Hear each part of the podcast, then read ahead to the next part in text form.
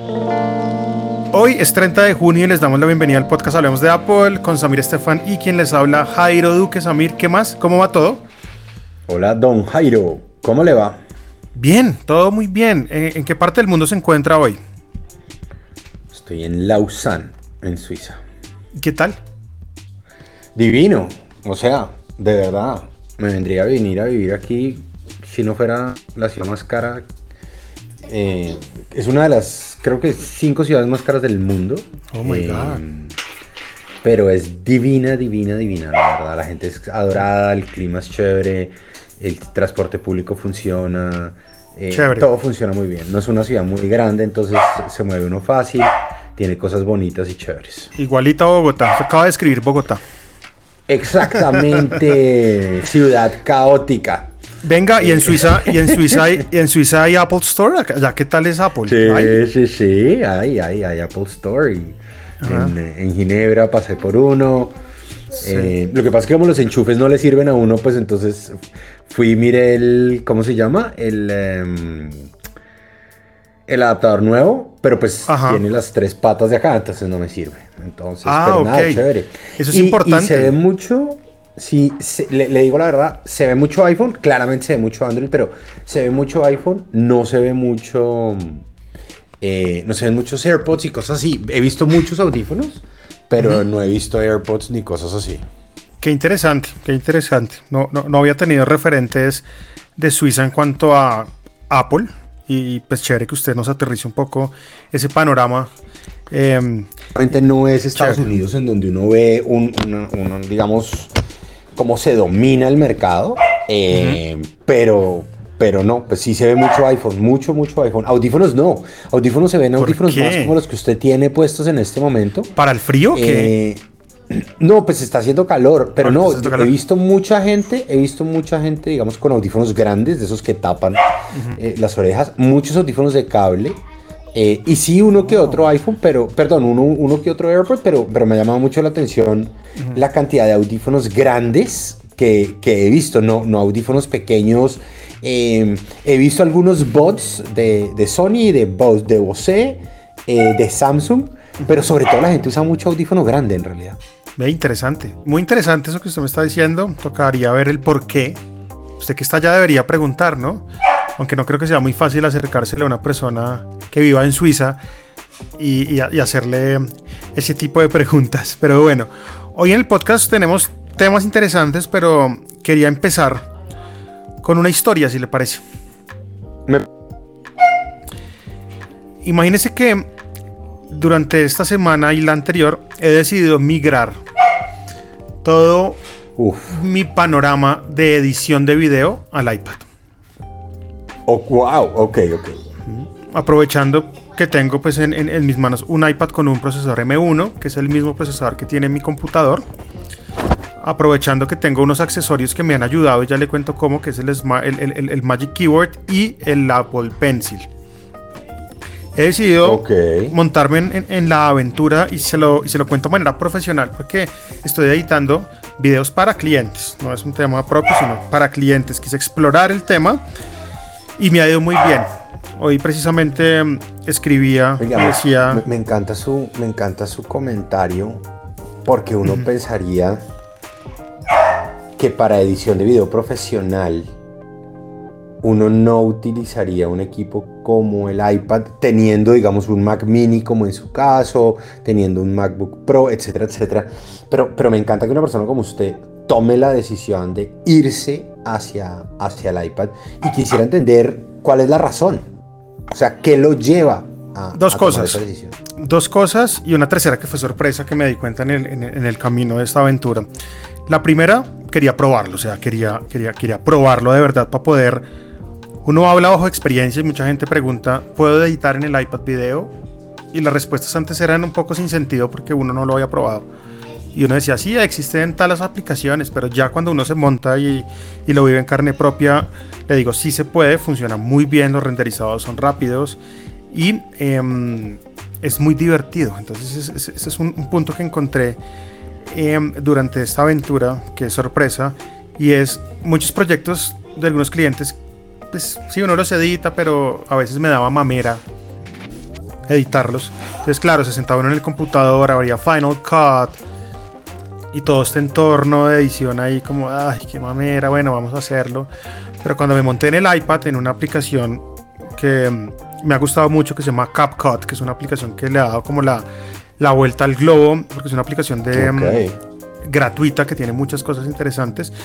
En CapCut me he sentado a editar y me he disfrutado el tema y ese video que me parecía aburrido hacerlo en el computador se me ha vuelto para mí una diversión total y, y como que me ha devuelto ese, ese espíritu creativo y contento y feliz de diversión. Sentado ya en el iPad con CapCut, pues es muy chévere porque, bueno, el, el, Magic Keyboard con el, con el pad mouse, pues ayuda mucho que usted pueda moverse. No, no, no, no, no, no, no, señor, no. No, no y no.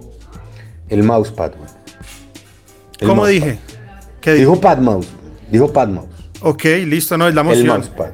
El mousepad. puede uno moverse en el timeline, puede poner los textos que uno quiere animar.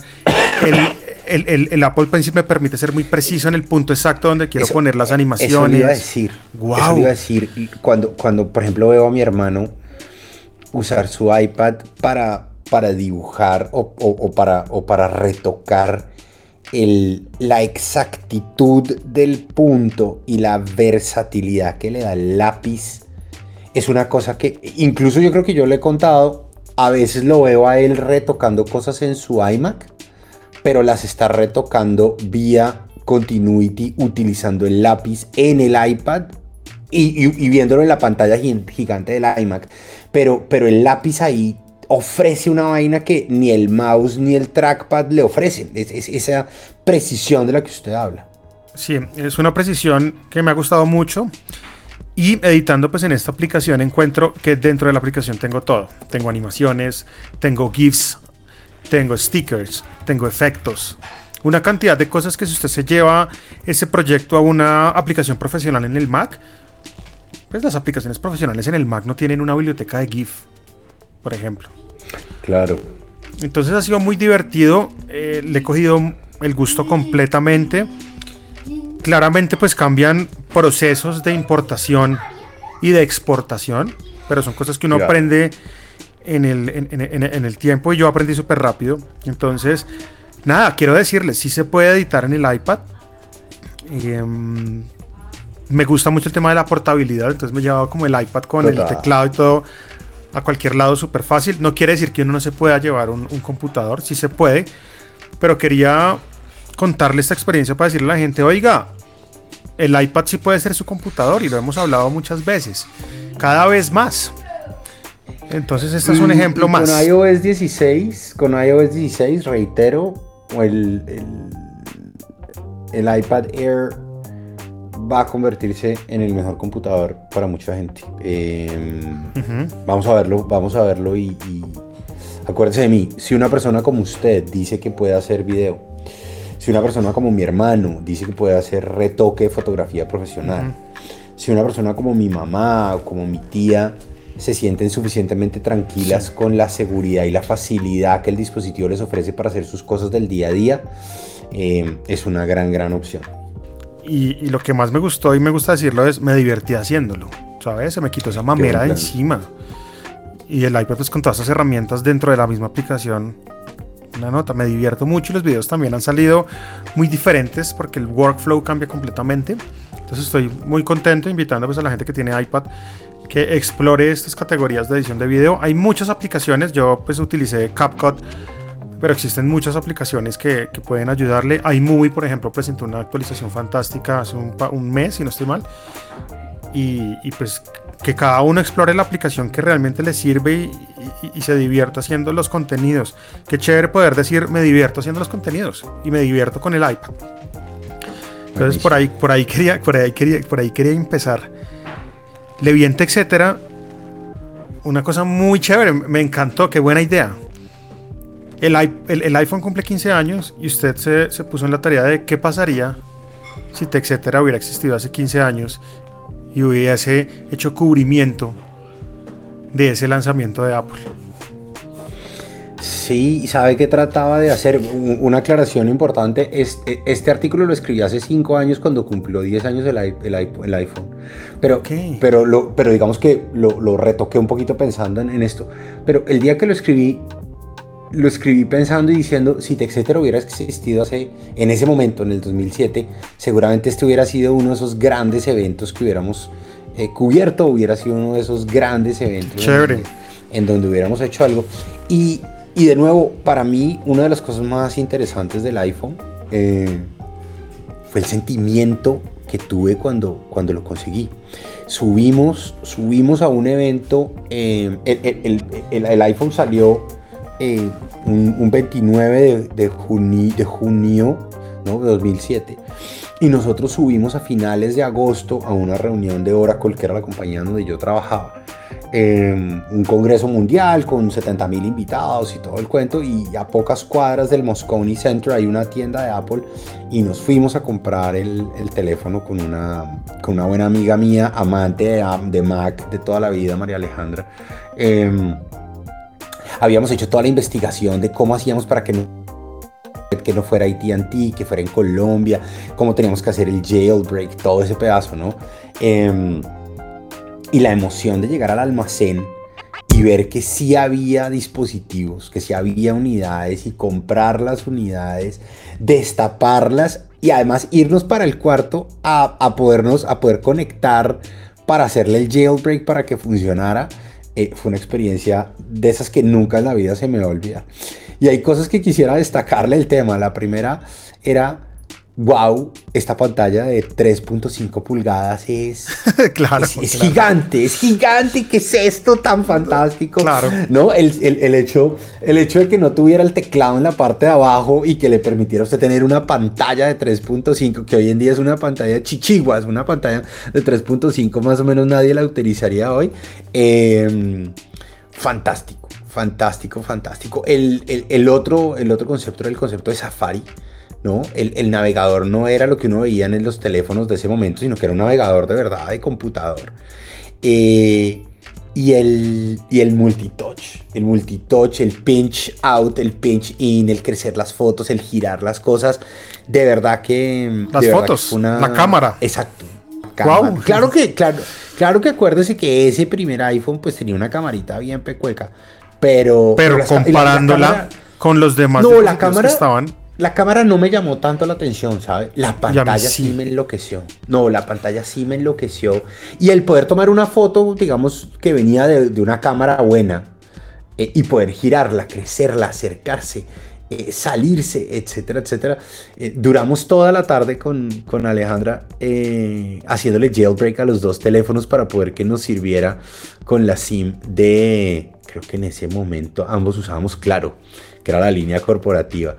Eh, no, fue una, fue una cosa fantástica. Y, se cumplen 15 años. Eh, ayer un, una colega de un periódico me pidió eh, unos puntos claves de, oiga, ¿usted qué cree que ha sido tal vez lo más interesante, lo más importante del iPhone en estos 15 años? ¿Cuál es el legado? Y yo le decía, mire, yo creo que hay dos. El primero, cómo el dispositivo fue en realidad el primer computador de bolsillo. Los teléfonos inteligentes que había hasta ese momento eran teléfonos que, se podían, que podían conectarse a internet para enviar y recibir correos o mensajes. Pero, pero lo que lanzó Steve Jobs fue en realidad un computador que además podía hacer llamadas y que terminó digitalizando, desmaterializando y volviendo en iconos eh, una cantidad de dispositivos que hasta ese momento utilizábamos. Ese, ese es el gran cambio. El, el, el, iPhone fue el artífice de la revolución móvil y, y, hoy en día muchas personas no se dan cuenta de lo mucho que cambió el mundo gracias a, la, a, esa revolución del móvil. Entonces creo que es un gran día, es un gran día para, para celebrar uno de los dispositivos que yo les sí. diría, el iPhone está a la altura de la rueda, el iPhone está a la altura de la imprenta, el iPhone está a la altura del Internet. Eh, el iPhone es así de importante. Sí, estoy totalmente de acuerdo. Y un antes y un después veíamos y lo presentaba Steve Jobs en esa, en esa keynote épica que pondremos acá un fragmento de ese momento para recordarlo y emocionarnos porque cada vez que yo escucho ese fragmento se me ponen los pelos de punta y de gallina. Siempre me pasa, ¿no? A veces trato como de ponerle decir... Libro. Se leyó un libro. Decir, perdón. No, me leí un libro que no me acuerdo si le conté, eh, eh, en el que hay un personaje que es eh, la persona que estaba encargada del diseño del teclado y que cuenta cosas que usted no cae en cuenta. Usted se ha dado cuenta, por ejemplo, que el teclado no, el teclado no marca el punto donde usted presiona. El teclado marca el punto en el que usted suelta. ¿sí? Si usted pone el dedo y mueve el dedo y después levanta el dedo, el teclado marca es el sitio donde usted levantó el dedo, no donde usted lo puso originalmente. Em, pero, pero uno de los temas que cuenta este personaje que me, que me llamó mucho la atención, me fascinó, era el trabajo que hubo detrás de crear ese teclado virtual de tal manera que la gente tratara de equivocarse lo menos posible porque las primeras pruebas eran nefastas.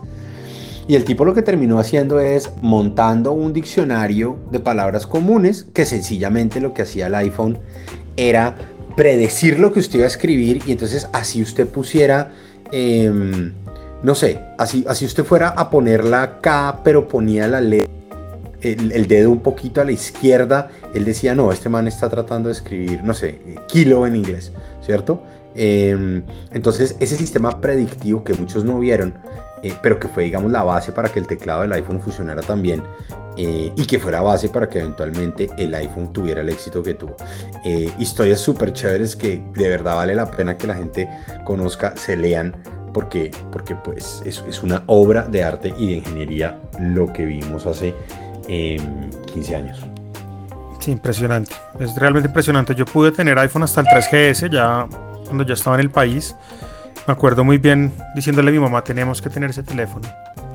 Y me fui con ella y cada uno salió con su iPhone 3GS. No, mijo, no, mijo, no, no al contrario. Que tener nada. Al contrario, ella también se emocionó. Y nos fuimos juntos. Déjeme, le voy a hacer, le voy a dar unos comentarios de la gente a la que no le gustó el iPhone. A la que no le gustó el iPhone. Por favor, escuchemos, escuchemos eh, La gente, por ejemplo, de TechCrunch decía That virtual keyboard will be about as useful for tapping out emails and text messages as a rotary phone. Ese teclado servirá, será, será igual de útil para enviar correos y mensajes como lo es un teléfono de disco. Eh, la gente de Bloomberg decía, The iPhone is nothing more than a luxury bubble that will appeal to a few gadget freaks. In terms of its impact in the industry, the iPhone is less relevant. El iPhone será, no será más que otro em, aparatejo de consumo de lujo que será interesante para unos pocos freaks de los gadgets. En términos de impacto en la industria, el iPhone será irrelevante. Em, y la gente de The Street decía, Beyond all the iHype and iMania, let's get one thing clear. The, iPhone isn't the future. It isn't a revolutionary mobile device ushering in a new era. At its heart, this fancy looking new product is very old fashioned. Dice, eh, el, el, iPhone no es el futuro, no es un revolucionario dispositivo móvil trayéndonos una nueva era, es en realidad un producto extremadamente old fashioned. Eh, algunos de aquellos que hoy en día dirán, eso le iba a preguntar. Estos, periodistas deben decir, me faltó ver más allá. David Platt de Blogspot decía, el iPhone va a fallar porque su diseño está fundamentalmente errado. Bueno, bueno, bueno. Más bien en vez de poner el video de el, el de Steve Jobs, por favor ponga el de Steve Ballmer riéndose del iPhone y diciendo, un teléfono sin teclado físico en 600 dólares sin subsidio. Nosotros tenemos mejores teléfonos. Eh, ja, ja, ja, ja, ja, ja, decía. El peor CEO que ha tenido. Sí, ya lo hemos hablado en la historia. Lo hemos hablado en el podcast, hemos como documentado esa parte y, sí, el iPhone, la revolución completamente. Hoy en día yo soy feliz con mi iPhone, tengo que decirlo, es mi computador de bolsillo, lo uso para todo. Cuando no tengo mi iPad o mi computador en la mano y tengo que editar algo, lo hago en el iPhone es mi dispositivo de comunicación, todo. En estos días escribí, no me acuerdo en dónde fue que escribí. Creo que al final no publiqué ese, ese pedacito, pero el iPhone sigue siendo la vaquita lechera, ¿no? Todavía produce cerca del 50% del revenue de, de, la compañía, pero además fue el caballo de Troya de Apple. Eh, cuando usted mira el resurgimiento de la compañía después del lanzamiento del iPod, pero sobre todo después del iPhone, em, lo que hizo el iPhone fue lo que me pasó a mí. Millones de usuarios que probaron el iPhone se enamoraron del iPhone y dijeron, oiga, si esto es tan bueno, ¿por qué no probar los computadores de la marca? ¿no? Y entonces fueron y probaron el computador y fueron y probaron... La entrada de muchos fue por ahí. El, claro, y después probaron el iPad y después probaron el, Apple Watch y después probaron, ¿no? Eh, y nos fuimos metiendo en una en un modelo en donde cada vez es más difícil salirse. Yo estoy, em, ya, escribí el artículo porque como aquí ya son las 9 de la noche, entonces ahorita me voy a acostar, entonces ya dejé listo mi artículo de mañana. Em, y, mi artículo, mentiras, ya lo publiqué, ya lo publiqué, porque era el, artículo de hoy, qué pena, es que se me, estoy, tengo el, el, horario hecho neto. Pero básicamente eh, el titular de mi, de mi artículo de hoy en etcétera, lo que dice es, si usted cree que el iPhone es importante en nuestras vidas, espera lo que viene, ¿no? Y, y hacía un recuento, yo creo que usted ha visto ese meme, de todas las cosas que el iPhone reemplazó. ¿No? Eh, hubo como una primera gran ola de reemplazos en donde el, el, iPhone se convirtió en su teléfono, en su calendario, en su libreta de contactos, en su linterna, en su radio, en su televisor, en su cámara, en su videocámara, en sus mapas, en sus álbumes, en su calculadora, en su GPS, en su brújula, su periódico, etcétera, etcétera. Pero lo que estoy viendo de la mano de los anuncios que hemos visto en los últimos días y de cosas que ya están llegando, es como Apple dice, ok, ya reemplacé todos estos elementos físicos, ahora quiero reemplazar otros. Primero, los IDs sus documentos de identificación, los vamos a volver IDs digitales, su, licencia de conducción, su carnet de la universidad, su carnet de la oficina. ¿sí? Vamos a utilizar la misma tecnología de Apple Pay para darle la seguridad eh, y la privacidad en las transacciones a ambos lados, a quien lo presenta como a quien lo recibe. El segundo lo hablamos hace ocho días, creo que el segundo y el tercero, el tema de logins y passwords, ¿no? Y es, usted ya no va a necesitar saberse ningún password, sino que cuando usted se presenta, su teléfono lo va a validar a usted y va a decir sí. Jairo es Jairo y entonces lo voy a dejar entrar a una página web. Y además Jairo es un humano y entonces ya no le voy a pedir el captcha.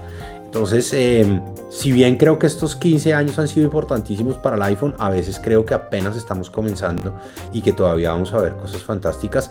Claramente en un form factor que cambiará, ¿no? Pero, pero el concepto básico creo que va a seguir siendo el mismo, la importancia del iPhone. No, y faltan cosas por venir. Faltan cosas por venir. Quieren reemplazar la consola de videojuegos. Van en un camino, acertado o no, van ahí montados. Hay muchas cosas. El Apple Pencil cuando llegó también reemplazó otras cosas porque permitió que el Después iPad. De que, ¿se acuerda? ¿Se acuerda la presentación del iPad cuando, cuando Steve Jobs dice que no se necesita ningún stylus, que los stylus son una ceba y que, tiene 10 que, tiene 10 dedos que puede utilizar? Yo me acuerdo cuando cuando Johnny Ive presentó el, el, Apple Pencil, después de que creo que ya se había muerto, sí, ya se había muerto Steve Jobs, que todos decíamos, ¿será que Steve se está, se está moviendo en su tumba y se está ya diciendo, maldito, se aprovecharon de que ya no estoy? Con seguridad. Con seguridad. el Apple Pencil es una maravilla. No, vuelvo y le digo, y, lo uso como le conté al principio del podcast, estoy usándolo para edición, no estoy usándolo para escribir puntualmente, sino para edición. Entonces, pues es algo que, me parece chévere poder em, ir a descubrirlo con otras aplicaciones. Pero pasando ya a la página y deseándole pues un feliz cumpleaños al, iPhone, quiero que pasemos a hablar un poco de Mac. Porque em, ha habido mucho revuelo ya con la gente que ha probado M2 en, la, en su gama de MacBook Pro y hay muchas cosas pasando alrededor, dentro de las cuales hay una que me llamó mucho la atención y es que aparentemente, y la gente lo dice, los discos duros, el, el, el, es, el SSD. El, SSD, gracias, es más lento el del M2 que el del M1. Cuando hacen las pruebas de lectura y escritura, están siendo más lentos los resultados del M2 frente al M1 y yo ya tengo la respuesta del por qué. Oh, y, y espérame, antes de que me dé esa respuesta, le hago una pregunta que no entendí muy bien cuando lo leí y es ¿Pasa en ambos casos, tanto en el MacBook Pro nuevo como en el MacBook Air? ¿O es solo el caso del MacBook Air el que tiene un SSD, un SSD más lento que los del año pasado? El MacBook Air todavía no lo hemos probado, el M2 todavía no, no han salido como tal reviews, entonces ese sáquelo de la ecuación. En los Pro, ¿qué pasa? En este caso lo que estamos viendo es que los que traen M2 tienen un disco más lento que los del año pasado, los de, hace dos años en realidad. No, pero sí, ya le voy a explicar qué pasa ahí. Básicamente, si usted destapa un M1, lo abre por detrás, se da cuenta que en la tarjeta hay dos chips SSD para em, el, computador de entrada de 256, ¿no? Que ese es el, el, disco o la capacidad del, de entrada 256 M1 MacBook Pro. Cuando usted destapa un M2, también en el de entrada de 256, se da cuenta que solo tiene un chip. Es decir, el M1 tiene dos chips de 128 para hacer las 256 y el M2 tiene un solo chip de 256. Ahí está la diferencia de lectura y escritura. Los dos chips de 128 pues empujan más, más, poder y, más velocidad para que estas lecturas sean de la altura de las que fueron. paralela? Trabajan de forma paralela junto con el M1. Mientras que en el M2 no es que sea más lento, sino que solo hay un chip y es de 256. Y eso está dado, Samir, por la escasez de chips. ¿Sabe? Ahí es donde está bien eso, eso, qué quiere decir? Que lo que vamos a ver en el tiempo es unos M2 que traen un chip y unos M2 que pueden ya traer los dos chips otra vez abiertos cuando, ¿Cuáles dos? se mejore el supply. Acá no es necesariamente cuando se mejore el supply. Si usted coge un MacBook Pro de 512 va a encontrar dos chips de 256. Solucionado el tema de lectura y escritura en velocidad. Pero cuando usted se mete en el de entrada. Solo en los entry level de 256. Por esa razón que le acabo de decir, no es que el SSD sea más lento. Pregunta, pregunta. ¿La gente del común lo va a sentir? ¿O esto solo lo va a sentir el mega ultra geek eh, de performance que, whatever, no sé? Lo va a sentir el que hace el benchmark, ¿sabe? que hace la. Y volvemos, y volvemos al cuento. Usted no se debería comprar un M1 usted no se debería comprar un MacBook Pro de 13 pulgadas con M2. Punto. Si tiene, M, tiene M1, no. No lo haga. No, si compres un MacBook, compres un MacBook Pro de 14 pulgadas con M. Pero, ojo, porque es que hay una, una, diferencia de precio importante. Entonces, yo creo que este M1 Pro, este M1, el MacBook Pro M1 sigue siendo vigente, el M2 aún mejor, porque pues sí, el M2 pues evidentemente nos muestra mejoras en GPU y una cantidad de cosas, pero si yo no tengo computador y voy a buscar al mercado un computador, me gusta el modelo del MacBook Pro, me gusta el Touch Bar. No, cómprese. Cómprelo, sin problema. Ya está bien, está bien. Yo, ¿Por qué? lo que pasa es que creo que. No, no, no, de acuerdo. Pues es que el otro. Yo creo que el Pro es Pro y. ¿Sí? El Pro es Pro y si usted no es Pro, pues cómprese un Air. Pero Además tiene una cantidad de prestaciones adicionales, la cámara, la pantalla, etcétera, etcétera, que este, que este modelo no ofrece. Ahora, de nuevo. Yo esa decisión se la voy a, esa decisión se la voy a dar. Tenemos que probar. Exacto, esa decisión yo se la doy cuando tenga a los dos y los pruebe y le diga, oiga, sí, el Air por estas cosas o por estas. Vamos a ver, no sabemos qué pasa. Yo, acuérdense, yo tengo un M1 Pro y tengo un M1 Pro de 14. ¿Sí? Y el día que vi la pantalla y la cámara del M1 Pro de 14, más allá del procesador, porque de nuevo en mi discusión es, yo no le saco el jugo al Pro, al M1 Pro. Yo, yo de verdad no le saco, yo con el M1 estoy más que suficiente y seguramente con el M2 también. Pero cuando usted los pone al lado y usted les prueba las, usted mira las pantallas, si usted mira la cámara, usted dice, ni siquiera el Touch Bar que he amado, ni siquiera, ¿sí? Dan para justificar quedarse en una pantalla y una cámara como la anterior. La pantalla y, la cámara visual, son una cosa, pero, pero es una cosa de verdad fantástica. Ojo al dato, el M2 es un procesador que tiene mejor procesamiento de imagen y por ende la cámara, que es la misma que está en el M1, por ejemplo un FaceTime se va a ver mucho mejor en el M2 que en el M1 por el procesamiento de imagen que tiene el procesador. Si hay mejoras de calidad por el procesador, más no por la cámara. Hay cosas interesantes pasando ahí alrededor del M2, bien interesantes. Pero quería traer a colación el tema del disco duro para que la gente no diga, es que es más lento, porque no es más lento. Simplemente que el otro jala con dos y este jala con uno en el entry level. Porque cuando usted vaya y compre el de 512, pues va a ver. ya no le va a pasar. Que ya no, que ya no le va a pasar. Entonces, eso es lo que está pasando alrededor del tema. Se nos quedaron muchas noticias eh, del capítulo pasado que no quisiera que se nos queden hoy. Em, déjeme, déjeme, le toco eh, dos, que, tres que me parecen importantes rápidamente. La primera es, usted sabe que hay una aplicación en eh, el Play Store para cuando usted quiere migrar de, de, Android a iOS. Pero esa aplicación nunca ha pasado eh, sus chats de WhatsApp, ¿cierto? Claro, es un punto crítico para muchos. Eso es, ese es un punto crítico. Hoy en día ya, desde hace unos 10 días, y creo que se nos había pasado a hablarlo, eh, creo que los dos lo escribimos, los dos lo compartimos en nuestras redes, pero acá en el podcast... ¿No lo habíamos hablado en el podcast, en serio? No, no, no, no lo habíamos hablado. Oh my God, no le creo. salió, al otro día que grabamos el de hace dos semanas. Claro, y cuando lo hablamos, nos, nos embalamos con lo otro. Cuando nos llamamos y nos contamos súper emocionados. Exacto, exacto, Yo quiero que la gente entienda, quiero que la gente entienda una cosa y es Samir y Jairo Duque son unos niños cuando se trata de hablar de estos temas. Entonces, o Samir me llamo, yo lo llamo emocionados, como, imagínese, imagínese lo que es.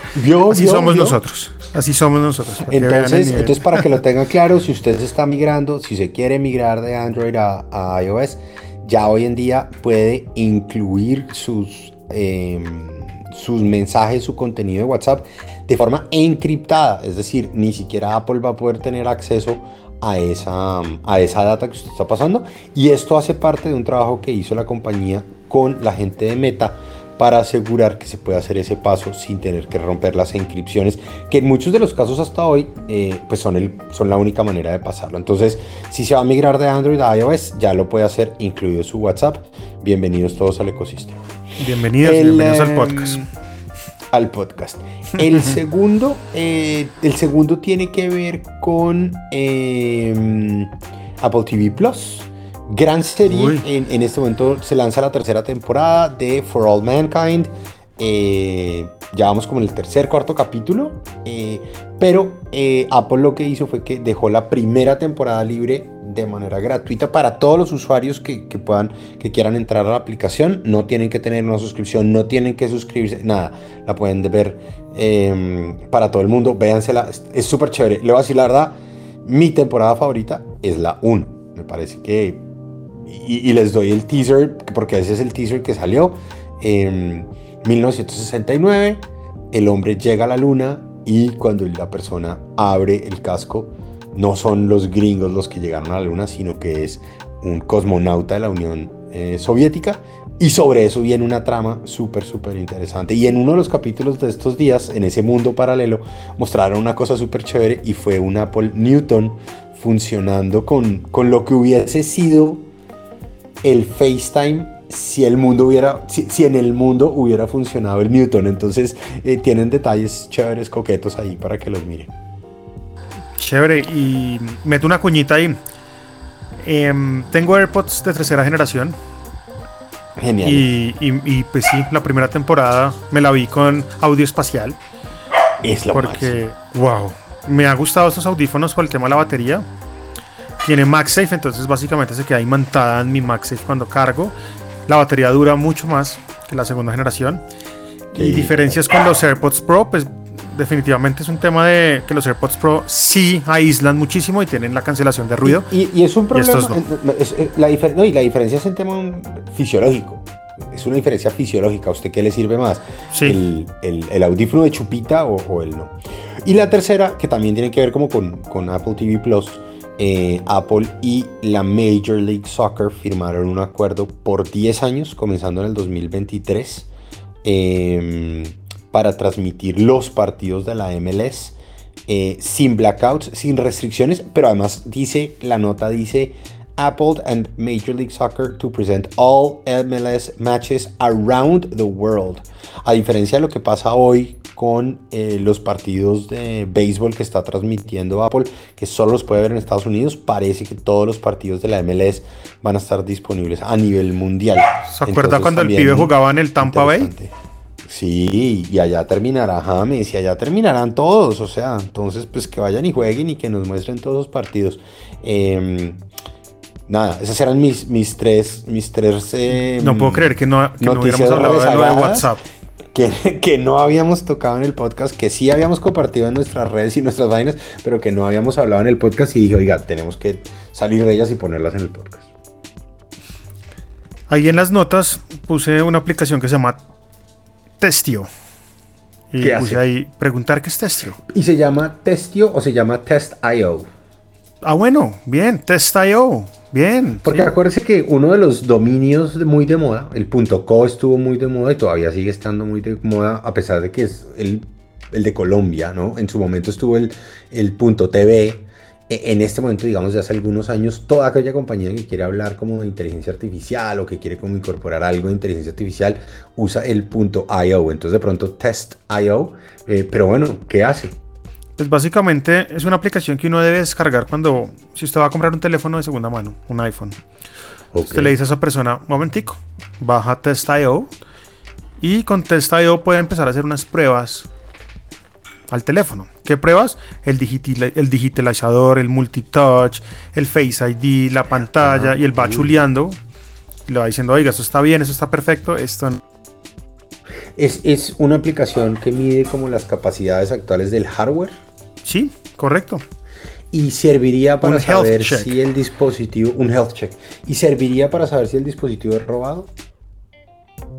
De momento esa aplicación o- no me permite hacer eso, Es- este pero es- prueba Este es de hardware. Sí, prueba el sensor de proximidad, prueba el GPS, sí, que todo funcione. Mira, muy bien. Y usted mismo hace las pruebas y la aplicación le dice, voltee el teléfono, gírelo. Entonces él dice, el giroscopio está bien y empieza a guiarlo por un test que puede ser muy bueno para esa gente que quiere adquirir un teléfono de segunda mano y quiere estar tranquilo con la compra, ¿no? Esa. Test.io es la, Sí, es la aplicación. la- las dos preocupaciones generalmente son si el dispositivo está desbloqueado, ¿cierto? Si no, si no está eh, bloqueado por, por robo o por un Apple ID. Pero la segunda es que la gente muchas veces dice, listo, no, pude probar que no está, pero en realidad no saben qué tan bien está el hardware que acompaña ese teléfono. Entonces, eh, Sí. buenísima la aplicación. Y muchas veces uno ni siquiera ¿Gratis? sabe, a veces ¿Paga? uno... La aplicación usted la puede descargar gratuita. Ya, descárguela y la prueba. Es muy chévere. Está en este momento en el puesto número 9 de las aplicaciones más descargadas del App Store con 5 estrellas. Y se llama Brillic, Brillic Media, el desarrollador. Está únicamente en inglés de momento. Pero me pareció súper útil. Es que prueba todo, prueba hasta los micrófonos. Los micrófonos, porque tiene varios, acuérdense que el teléfono tiene varios. El speaker, el, el- el- el power button, todo, lo, lo- lo prueba todo. Entonces me parece algo de utilidad para muchos cuando quieren comprar su celular de segunda mano y quieren ver cómo está. Igual, si tienen en su celular, córranle, testa ahí ahorita y miren si que a veces uno no sabe que, por ejemplo, tiene fallando un micrófono. Uno mismo no se da cuenta. Entonces, puede ser de utilidad esta, esta aplicación que quiero recomendar y traer al podcast el día de hoy. Muy cool. Jugo Diablo, No, nada. lo voy a joder hasta que juegue Diablo. Sí, pero la verdad es que no, es que he estado de viaje, he estado leyendo y he estado eh, viendo series que tenía para el avión y demás, aunque en realidad en el avión dormí como 90% del vuelo, entonces de resto no. Por la noche llegamos felices, cansados, nos No, pues dormir, claro. Entonces poco, poco tiempo para jugar. Sí, Oiga, viene un juego interesante próximamente a Apple Arcade. ¿Usted alguna vez jugó Subway Surfer? Uy, sí. Bueno, se viene una edición especial ¿Viene? que se llama Subway Surfer Tag para Apple Arcade próximamente. Y pues pinta bastante bien. Son, es, es- es- es el mismo muñequito, pero viene con unos gráficos como mejorados. Viene, viene como con un lifting importante. Y pues recuerden que todos los juegos de Apple Arcade pues vienen sin publicidad. Se pueden jugar completamente offline. Entonces pues vale la pena, vale la pena. Subway Surfer llega a Apple Arcade Divertidísimo. con muchas cosas interesantes. Acuérdense que Subway Surfer buenísimo. puede llegar a ser un juego pay to win en algún momento de la vida. Acá pues no va a haber eso, porque ese es un tema que Apple Arcade ha, o que Apple ha- ha presionado mucho. Llega el 15 de julio de 2022, misma fecha en la que Apple lanzaría su MacBook Air M2, Uf. Que ya lo uf, conocimos. uf. Te voy a decir una cosa.